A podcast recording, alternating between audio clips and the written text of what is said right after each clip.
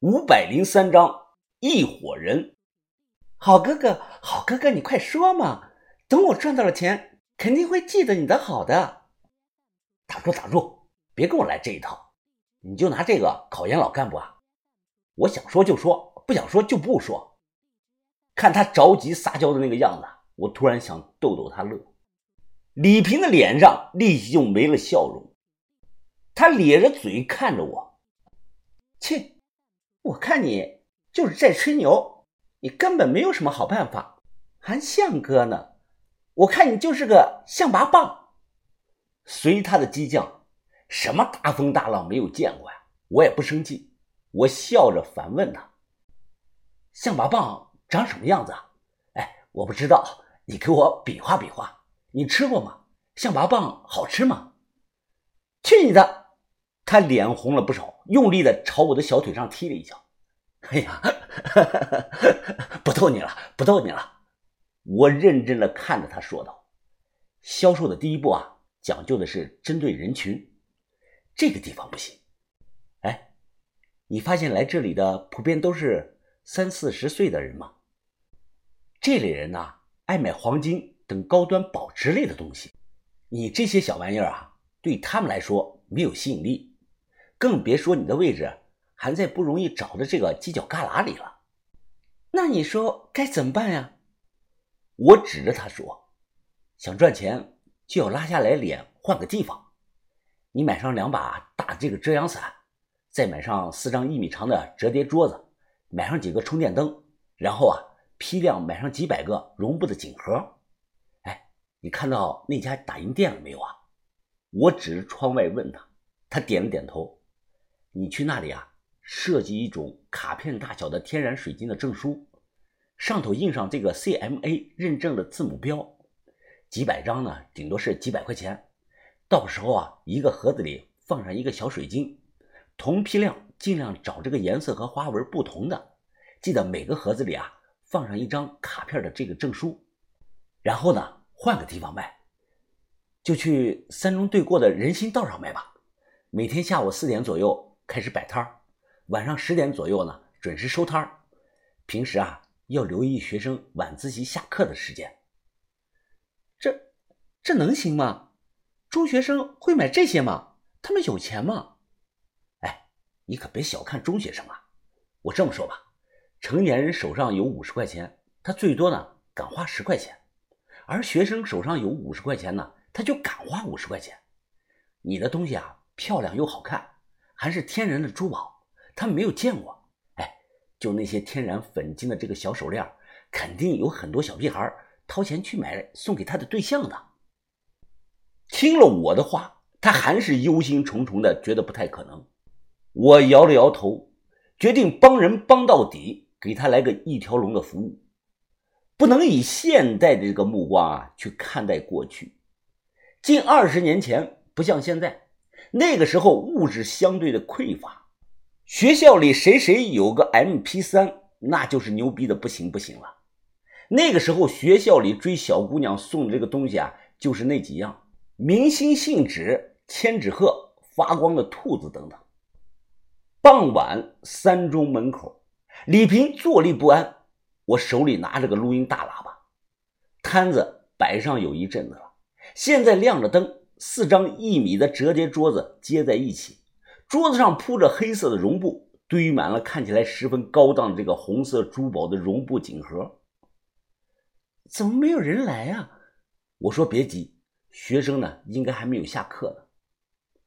又等了一会儿，看到有学生成群结队的出来了，我立即举起这个大喇叭，放着我的录音。珠宝店倒闭了，珠宝店倒闭了，所有天然水晶饰品摆摊一折出售，所有天然水晶摆摊一折出售，假一赔十，假一赔十。效果是立竿见影啊！陆续有人过来，不超过半个小时，我们这里是乌泱泱的围了一大堆的人。老板，哎，这是天然的红水晶吗？啊，保天然，假一罚十的。那我要这个，没问题，三十九块，买六送一。这些三中学生啊，有男有女，互相讨论着。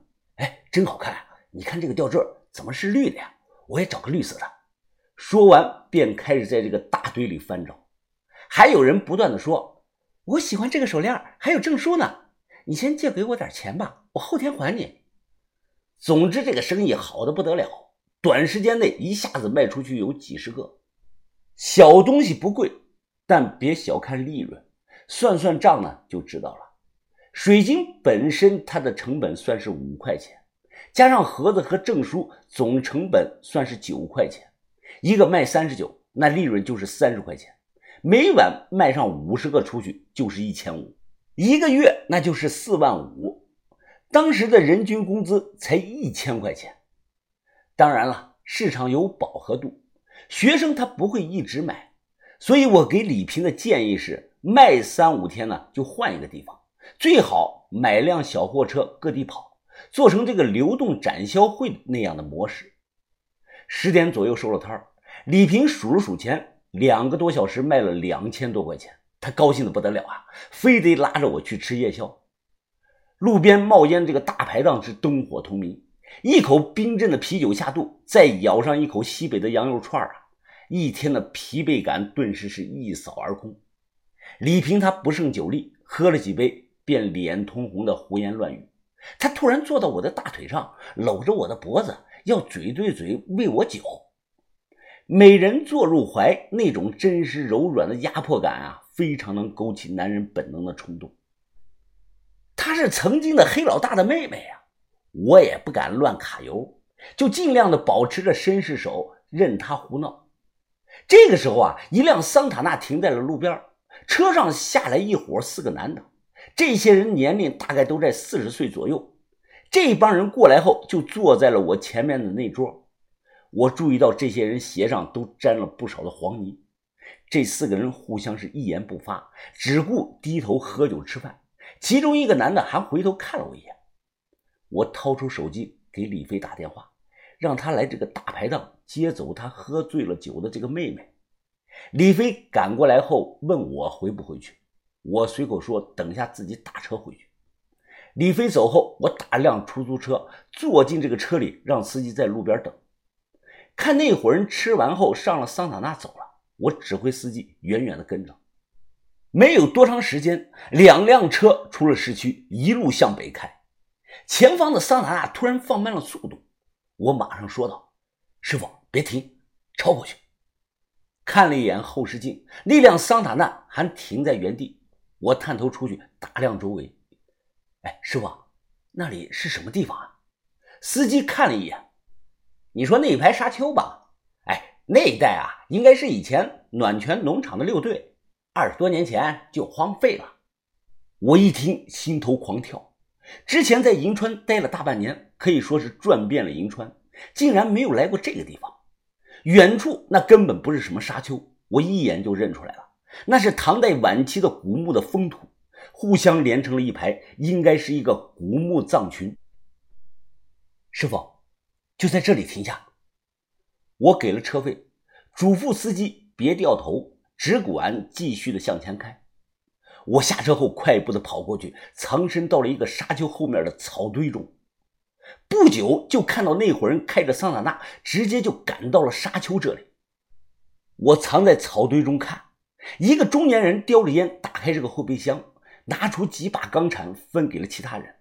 随便的挖了几下，他们便从土里抽出一个大木板子。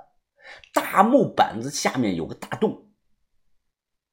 对方小声的聊了几句，我也听不清楚。只见三个人带好头灯，随后就顺这个洞口的绳梯下去了，只留下一个人在上头放风。